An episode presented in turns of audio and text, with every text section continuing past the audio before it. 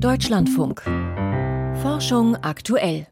Und in Forschung aktuell geht es heute um eine Studentin der TU Wien, die eine abenteuerliche Reise unternahm, aus der nun wissenschaftliche Erkenntnisse über das Zusammenspiel von Körper und Geist im Extremsport veröffentlicht wurden. Außerdem, Neandertaler haben wohl Höhlenlöwen gejagt. Dazu gleich mehr in der Sendung. Mein Name ist Claudia Neumeier. Hallo. Kira Burns hat 2021 zusammen mit elf anderen Menschen ist sie über den Atlantik gerudert. Die Gruppe hat sich für die Fahrt einen ganz neuen Schlafrhythmus zugelegt. Drei Stunden rudern, drei Stunden schlafen und das 42 Tage lang, denn so lange hat die Überfahrt gedauert. Während der gesamten Zeit hat Kira Burns sich selbst vermessen.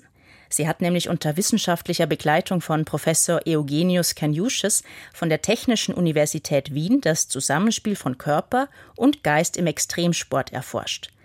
Ich habe heute Morgen mit der Biomedical Engineering Studentin gesprochen und sie zuerst gefragt, ob die Ruderreise denn von Anfang an auch als wissenschaftliches Experiment geplant war. Also nein, die Ruderreise war nicht geplant als wissenschaftliches Experiment. Ich habe die ähm, Zusage bekommen, dass ich ähm, über den Atlantik rudern darf. Und ähm, haben mir dann gedacht, naja, du studierst ja eigentlich Biomedical Engineering, ähm, vielleicht wäre das, ähm, da hätte ein Professor Interesse daran, ähm, eine Forschungsstudie draus zu machen. Habe einfach mal ins Blaue hinaus ein paar Professoren, bei denen ich mir gedacht habe, dass es passen könnte, ähm, ein E-Mail geschrieben, der Professor Kaniuschas hat sich dann eh innerhalb von kürzester Zeit ähm, gemeldet und hat mich angerufen und war gleich Feuer und Flamme. Und wie wurde das dann wissenschaftlich begleitet? Also wie viel vorher haben Sie sich zusammengesetzt, haben sich überlegt, was denn alles gemessen werden soll an Ihnen?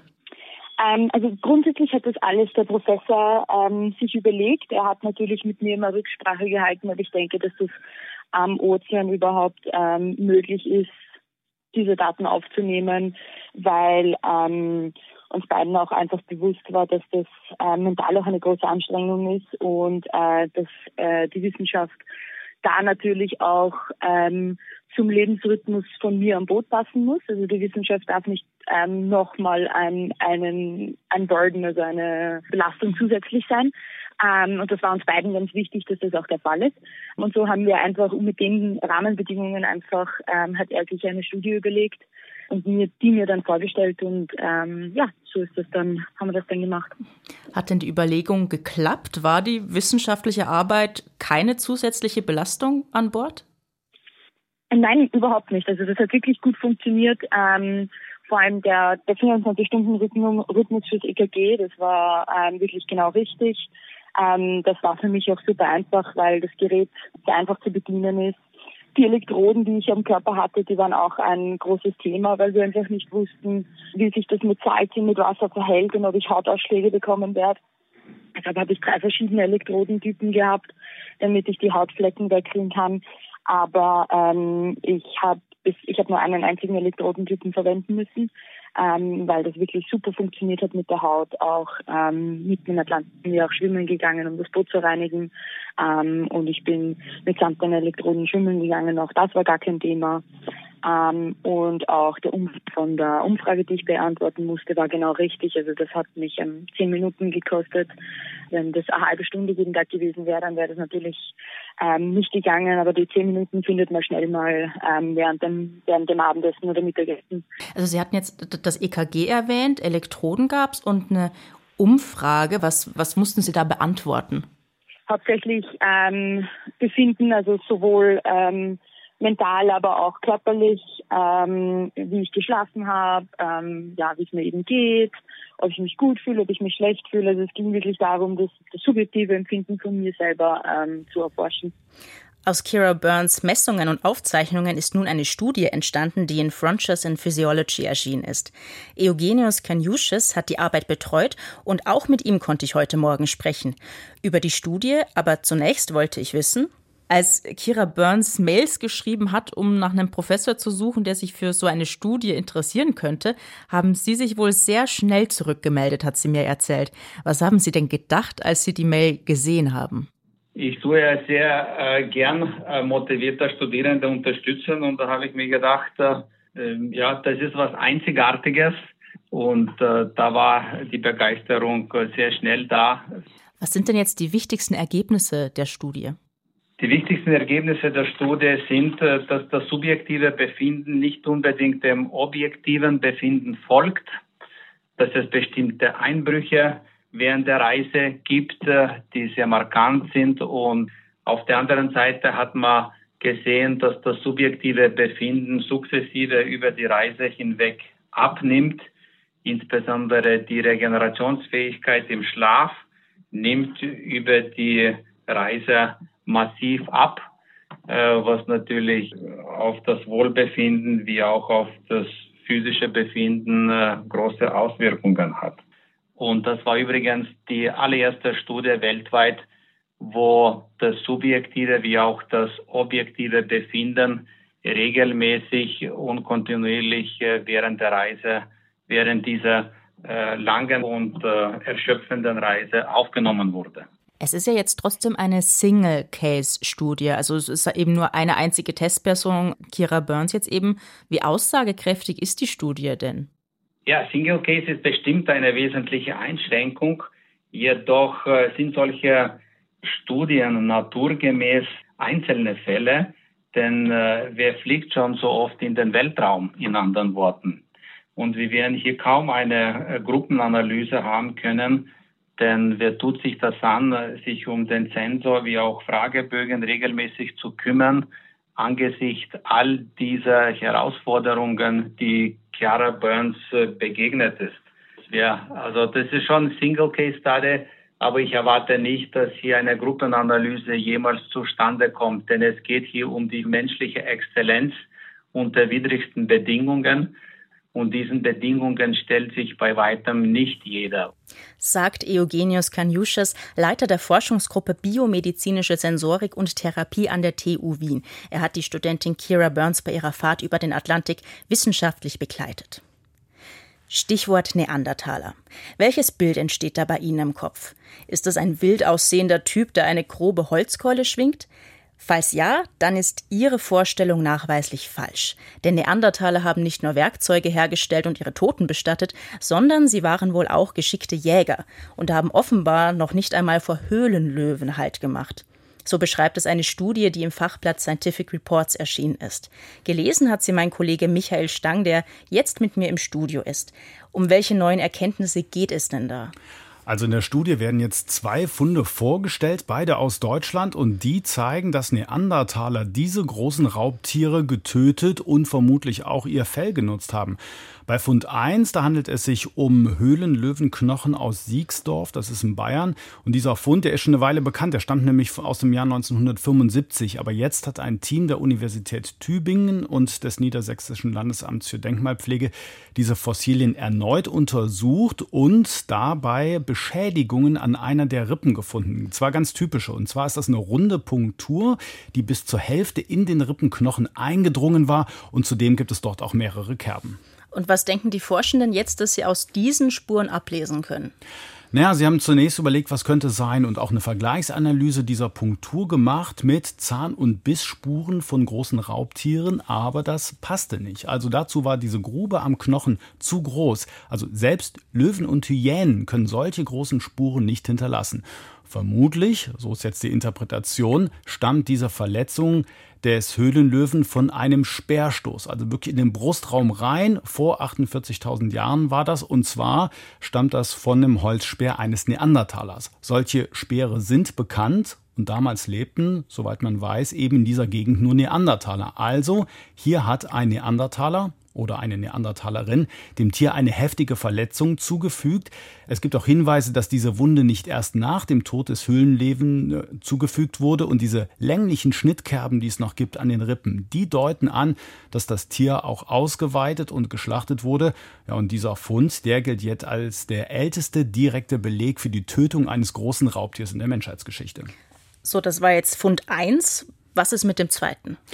Der stammt aus dem Harz, aus der sogenannten Einhornhöhle. Auch hier gibt es verschiedene Spuren. Und zwar sind das jetzt 190.000 Jahre alte Höhlenlöwen-Fußknochen ebenso mit Schnittspuren. Auch dort lebten damals nur Neandertaler und die Interpretation, die lautet, dass die Ausrichtung der Schnitte zeigt, dass Neandertaler diesem Löwen das Fell abgezogen hatten, die Füße mit den Krallen aber dran ließen. Das wird häufig heute meist auch noch so gemacht. Was nicht klar ist, ob das Fell jetzt zum Wärmen oder zum Angeben, vielleicht als Statussymbol genutzt wurde oder vielleicht auch als Unterlage, das ist nicht bekannt, denn Schriftliche Hinterlassenschaften gab es damals noch nicht und in dieser Höhle gibt es auch keine Höhlenmalereien, die da irgendwelche Hinweise drauf geben könnten. Und aus diesen beiden Funden soll jetzt klar sein, dass Neandertaler es wohl mit Höhlenlöwen aufgenommen haben. Naja, sind mehrere Sachen. Also bei dem Fund aus dem Harz, der ja deutlich älter ist, da ist ja auch nicht ganz klar, ob Neandertaler dieses Tier getötet oder vielleicht nur den Kadaver gefunden und dann das Fell genutzt haben. Bei dem jüngeren Fund ist aber klar, dass das Tier durch menschliches Einwirken gestorben ist. Beides deutet darauf hin, also beide Funde, dass Neandertaler wirklich erfolgreiche Jäger waren und sie standen an der Spitze der damaligen Nahrungspyramide, genau wie die Höhlenlöwen. Das heißt, beide konkurrierten auch um Beute. Aber ob Neandertaler jetzt nur einen lästigen Konkurrenten beseitigt haben oder ihre Familie beschützen wollten oder sich bei einem Angriff dieses großen Raubtiers einfach nur erfolgreich verteidigt haben, bleibt unklar. Fest steht aber, Neandertaler, sie hatten wirklich effektive Waffen und Werkzeuge. Und diese Raubkatzen, die ja wirklich gewaltig sind, die haben eine Schulterhöhe von 1,30 Meter. Neandertaler waren also in der Lage, diese Tiere zu töten und ihnen auch das Fell abzuziehen. Das sehen nicht alle Experten unbedingt so. Manche sind ein bisschen vorsichtiger. Für einen finalen Beweis bräuchte es natürlich direkt eine Waffe im getöteten Tier, am besten noch mit dem Jagenden selbst. Das gibt es natürlich hier nicht, aber es sieht wirklich so aus, dass Neandertaler es teilweise mit Höhlenlöwen aufgenommen haben.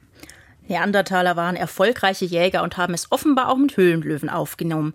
Michael Stang hat die Studie vorgestellt die Ökologie der Wale zu erforschen. Damit begann die Wissenschaft erst, nachdem die meisten Populationen durch den kommerziellen Walfang an den Rand des Aussterbens gebracht worden waren. So auch bei den ostpazifischen Grauwalen. Im 19. Jahrhundert bis auf wenige Exemplare getötet, wurden sie 1947 von der Internationalen Walfangkommission geschützt. Zwar wuchs die Population danach stark an, doch anstatt ein Gleichgewicht zu erreichen, setzten Boom- and Bust-Zyklen ein. Warum? Das ist Thema in der neuen Science. Dagmar Röhrlich. 2016 zogen fast 27.000 ostpazifische Grauwale durch das Meer, so viel wie schon lange nicht mehr. Dann, drei Jahre später, wurden an den Stränden zwischen Mexiko und Kanada hunderte toter Wale angespült. Öffentlichkeit, Wissenschaftler und Naturschützer waren sehr besorgt, denn es passierte zum zweiten Mal innerhalb von etwa 20 Jahren. Auch damals waren hunderte Grauwale tot angeschwemmt worden, aber wir hatten es für ein isoliertes Ereignis gehalten. Und dann begann 2019 eine zweite Welle. Und die dauert viel länger als damals und ist immer noch nicht vorbei, erklärt Joshua Stewart von der Oregon State University. Zur Lebensweise der ostpazifischen Grauwale gehört, dass sie Jahr für Jahr tausende Kilometer wandern. Im warmen Meer von Mexiko bringen sie ihre Jungen zur Welt, dann schwimmen sie zum Fressen in die Arktis. In der Arktis gibt es am Meeresboden sehr produktive Lebensräume. Während sich Blau- oder Buckelwale im offenen Wasser von Krill ernähren, tauchen Grauwale auf den Meeresboden und saugen einen Haufen Sediment an, aus dem sie kleine Flohkrebse herausfiltern. Um die Ursachen des Massensterbens zu finden, werteten Joshua Stewart und sein Team alle verfügbaren Daten aus. Da die Grauwalwanderrouten küstennah verlaufen, gibt es eine Fülle von Informationen über Bestand, Fortpflanzung, über Körperzustand und Sterblichkeit. Und zwar zurück bis ins Jahr 1967. Es gibt nur sehr wenige große Wahlpopulationen, bei denen wir Daten über einen so langen Zeitraum detailliert auswerten können. Das Wichtigste, was wir herausgefunden haben, ist, dass diese Massensterben häufiger auftreten, als wir dachten. Allein in den letzten 50 Jahren gab es drei solcher Vorkommnisse, bei denen innerhalb weniger Jahre bis zu einem Viertel der Population starb. Seit dem Ende des kommerziellen Walfangs hat sich die Grauwalpopulation im östlichen Nordpazifik insgesamt auf einen ähnlichen Bestand erholt wie davor. Es könnte also sein, dass sie sich dem annähert, was die arktischen Nahrungsgebiete hergeben – das würde bedeuten, dass die Tiere durch den Wettbewerb um eine begrenzte und sehr spezielle Ressource empfindlicher auf Umweltbedingungen reagieren. Und die Arktis, sie verändert sich durch den Klimawandel rasant. Die am Boden lebenden Flohkrebse, von denen sich die Wale ernähren, hängen von Algen ab, die unter dem Meereis wachsen, absterben und auf den Meeresboden sinken. Je weniger Meereis vorhanden ist, desto weniger dieser Algen sinken ab und das wirkt sich also negativ auf die Nahrung der Grauwale aus. Dass die Grauwale acht Monate fasten und nur während der vier Sommermonate in der Arktis fressen, dürfte sie noch empfindlicher für Störungen machen, vermutet Joshua Stewart. Allerdings müssen für ein Massensterben zwei Faktoren zusammenkommen. Wir zeigen, dass die Massensterben nur auftreten, wenn es wenig Biomasse an Flohkrebsen gibt und gleichzeitig mehr Eis die Wale daran hindert, in ihre Nahrungsgründe ziehen zu können. Trotz des allgemeinen Trends zu weniger Meereis gäbe es immer noch Jahre, in denen die Tiere nicht lange genug in ihren Futtergründen bleiben könnten. Und während die beiden früheren Massensterben schnell vorüber waren, dauert es diesmal sehr viel länger, auch wenn sich das Sterben inzwischen verlangsamt hat. Die Population geht immer noch zurück. Vielleicht, weil es für sie durch den Klimawandel inzwischen generell weniger zu fressen gibt. Aussterben würden die Grauwale wohl nicht, urteilt Joshua Stuart, nur könnten sie seltener werden. Warum die Grauwalpopulation in den letzten 50 Jahren immer wieder einbrachen, Dagmar Röhrlich war das. Programmtipp Gain of Function ein Virus wird im Labor mit zusätzlichen Eigenschaften ausgestattet. Die Diskussion ist deutlich schärfer geworden durch die Pandemie und das ist ja auch klar. Die Idee, dem Virus immer einen Schritt voraus sein, erkennen, wo sich etwas zusammenbraut und vorsorgen. Aber was, wenn ein solcher Erreger entkommt? Dann haben Sie keine Pandemie, dann haben Sie die Apokalypse.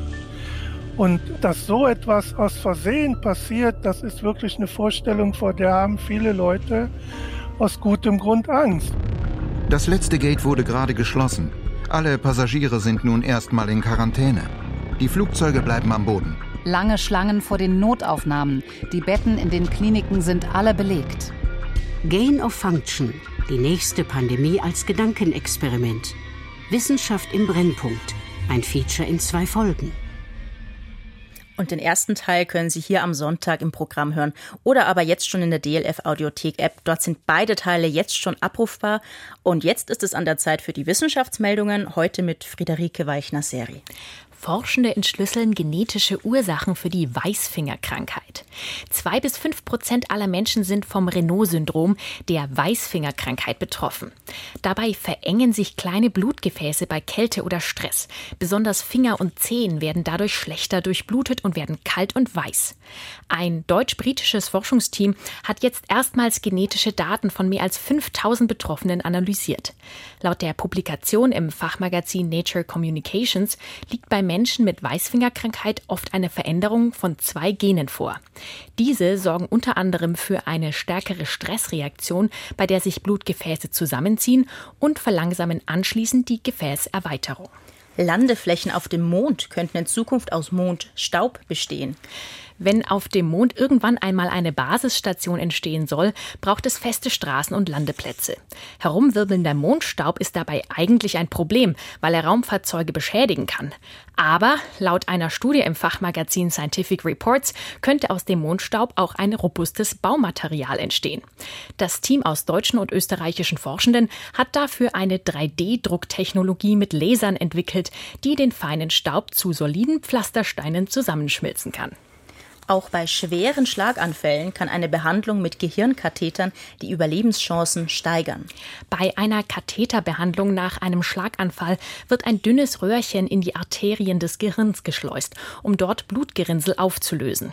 Bisher kommt dieser invasive Eingriff aber nur zum Einsatz, wenn nur wenig Hirngewebe durch den Schlaganfall geschädigt wurde. Eine Studie im Fachmagazin The Lancet zeigt jetzt aber, auch bei schweren Schlaganfällen hat die Katheterbehandlung oft einen positiven Effekt. Die Auswertung des Krankheitsverlaufs von 253 Betroffenen ergab, dass die Genesungschancen nach dem Kathetereingriff steigen. Ein Atlas der Gehirnzellen soll verständlich machen, was unser Gehirn menschlich macht. Insgesamt 21 verschiedene Studien beschäftigen sich im Rahmen einer Schwerpunktausgabe des Fachmagazins Science damit, wie das menschliche Gehirn strukturiert ist. Forschende haben dafür mehr als eine halbe Million menschliche Gehirnzellen untersucht und dabei mehr als 3000 verschiedene Zellsubtypen charakterisiert. Die Analyse liefert damit den bislang detailreichsten Datensatz des menschlichen Gehirns, eine Art Gehirnatlas. Daran können Fachleute unter anderem erkennen, welche Strukturen unser Gehirn von dem von anderen Primaten unterscheidet. Fossilien verraten neue Erkenntnisse über das Wachstum von Meereskrokodilen. Auf Grundlage von 62 Fossilien haben Forschende am Naturkundemuseum Stuttgart das Wachstum des Urzeitkrokodils Macrospondylus bolensis untersucht. Laut der Studie im Fachmagazin Paper in Paleontology wuchs Macrospondylus isometrisch. Das bedeutet, fast alle Körperteile wuchsen im Verhältnis zum Gesamtwachstum gleichmäßig schnell. Dadurch sehen die Jungtiere den ausgewachsenen Tieren erstaunlich ähnlich. Bei den meisten Wirbeltieren wachsen einzelne Körperteile, zum Beispiel die Beine, schneller oder langsamer als andere Teile des Körpers. Warum das Urzeitkrokodil so gleichmäßig wuchs, ist bislang noch nicht geklärt. Sternzeit, 13. Oktober. Erfolgsrakete Ariane 5. Beim Erstflug 1996 explodierte sie kurz nach dem Start. Später aber wurde die Ariane 5 zu einer der erfolgreichsten Raketen der Welt. Kürzlich ist sie zum letzten Mal geflogen.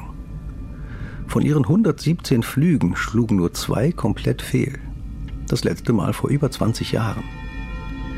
Fast zwei Jahrzehnte lang war die Ariane 5 Weltmarktführerin beim Transport kommerzieller Telekommunikationssatelliten. Zudem hat sie fünfmal Europas Raumtransporter ATV auf den Weg zur internationalen Raumstation gebracht. Sie trug die Kometensonde Rosetta ins All, die beiden Astronomiesatelliten Herschel und Planck und viele weitere Missionen. Der wichtigste Start war der des James Webb Weltraumteleskops. Das fast 10 Milliarden Dollar teure Instrument kam so präzise auf seine geplante Bahn, dass es mehr als 20 Jahre im Einsatz sein kann, doppelt so lange wie geplant. James Webb brauchte für seine Reise viel weniger Treibstoff für Bahnkorrekturen als erwartet. Fachleute der NASA äußern sich immer wieder begeistert über die Leistung der Rakete. Die Ariane 5 sollte ursprünglich auch Menschen ins All tragen. In den 80er Jahren hatten Europas Raumfahrtpolitiker den Bau des Raumgleiters Hermes erwogen. Daraus wurde zwar nichts, aber die Ariane 5 war weitgehend man-rated, also hinsichtlich der Sicherheitsanforderungen für den Flug mit Menschen ausgelegt. Das machte sie teurer, aber auch zuverlässiger. Der Ariane 6, die im Frühjahr endlich zum Erstflug abheben soll, hinterlässt die 5 ein großes Erbe.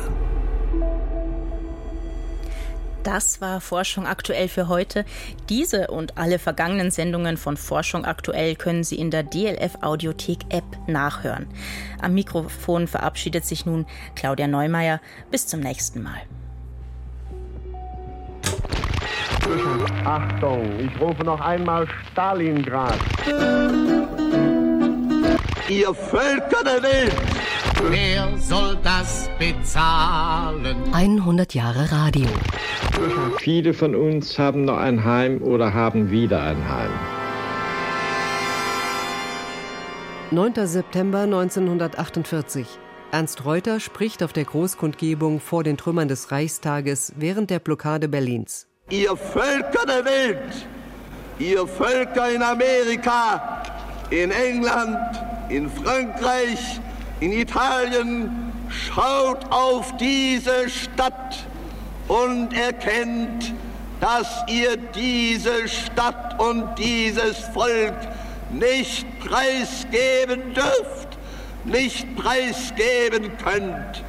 Es gibt nur eine Möglichkeit für uns alle, gemeinsam so lange zusammenzustehen, bis dieser Kampf gewonnen, bis dieser Kampf endlich durch den Sieg über die Feinde, durch den Sieg über die Macht der Finsternis besiegelt ist. Das Volk von Berlin hat gesprochen.